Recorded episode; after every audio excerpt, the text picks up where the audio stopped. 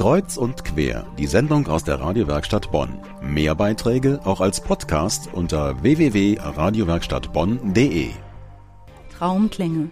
Das klingt nach faszinierenden Klängen wie eine musikalische Entführung in eine andere Welt. Traumklänge. So lautet der Titel des meditativen Benefizkonzertes, das am kommenden Freitag in der Krypta des Klosters St. Augustin stattfindet. Ein Konzert mit der Sängerin Eike Kutsche, begleitet von Marianne Barker an der Orgel und diversen exotischen Instrumenten. Das Konzert ist zugunsten eines Hilfsprojektes der Steiler Missionare in Indien. Meine Kollegin Beate Rinaldi hat herausgefunden, was das für ein Projekt ist und was genau bei dem Konzert zu hören sein wird. Jan Vikas, das ist eines der zahlreichen Sozialprojekte der Steiler Mission. Die Steiler sind in 80 Ländern der Erde als Seelsorger und Sozialarbeiter tätig und eröffnen Armen und Ausgegrenzten Wege in ein besseres Leben. Jan Vikas hilft besonders notleidenden Menschen in Indien. Jennifer Anglewitz ist Projektkoordinatorin bei der Steiler Mission und für Jan Vikas zuständig. Dabei handelt es sich um ein Sozialprogramm, das ist in Indore äh, Indore ist ein großes Wirtschaftszentrum in Indien, aber da gibt es eben auch die Schattenseite. Das sind 600 Slums, in denen besonders äh, Kinder, Jugendliche und Frauen die Leidtragenden sind. Die Menschen da sind ausgeschlossen von der Gesellschaft, sie werden ausgegrenzt von den Leuten vor Ort und deswegen ist das ganz wichtig, dass ihnen geholfen wird.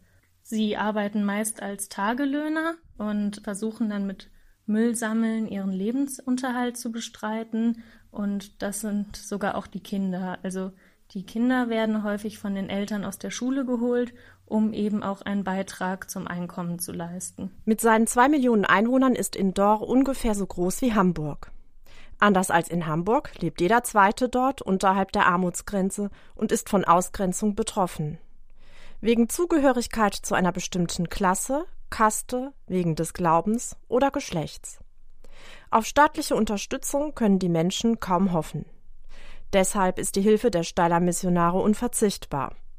Jennifer Anglewitz berichtet, was mit den Spenden zugunsten des Jan Vikas Projektes geschieht. Mit den Spenden konkret wird ähm, das Projekt vom Pater Roy Thomas, das ist ein Steiler Missionar, ähm, unterstützt.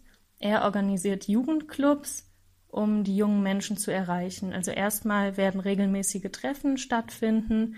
Dort werden Fragen zum Leben diskutiert, Aktionspläne erstellt und dann durchgeführt. Und da wird dann immer auch ein Jugendlicher als Gruppenleiter gewählt. Zum einen ist es dafür, damit den Treffen Struktur gegeben wird, aber auch um ihn zu befähigen, so eine Aufgabe äh, anzunehmen. Also das gibt natürlich ein gutes Selbstbewusstsein.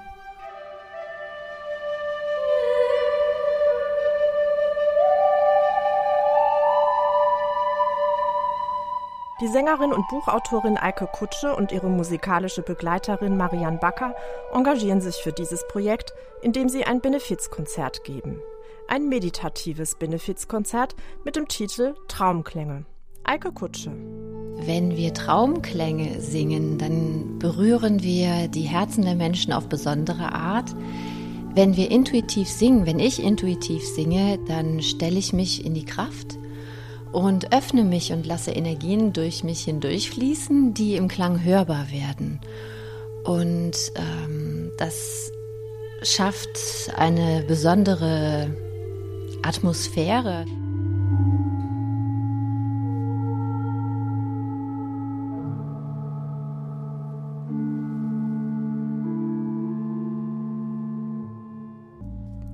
Beate Rinaldi über das anstehende Benefizkonzert Traumklänge zugunsten des Jan Vikas Projektes.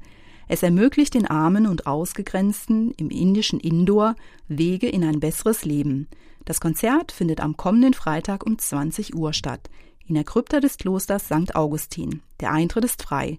Weitere Informationen haben wir für Sie verlinkt unter medienwerkstattbonn.de.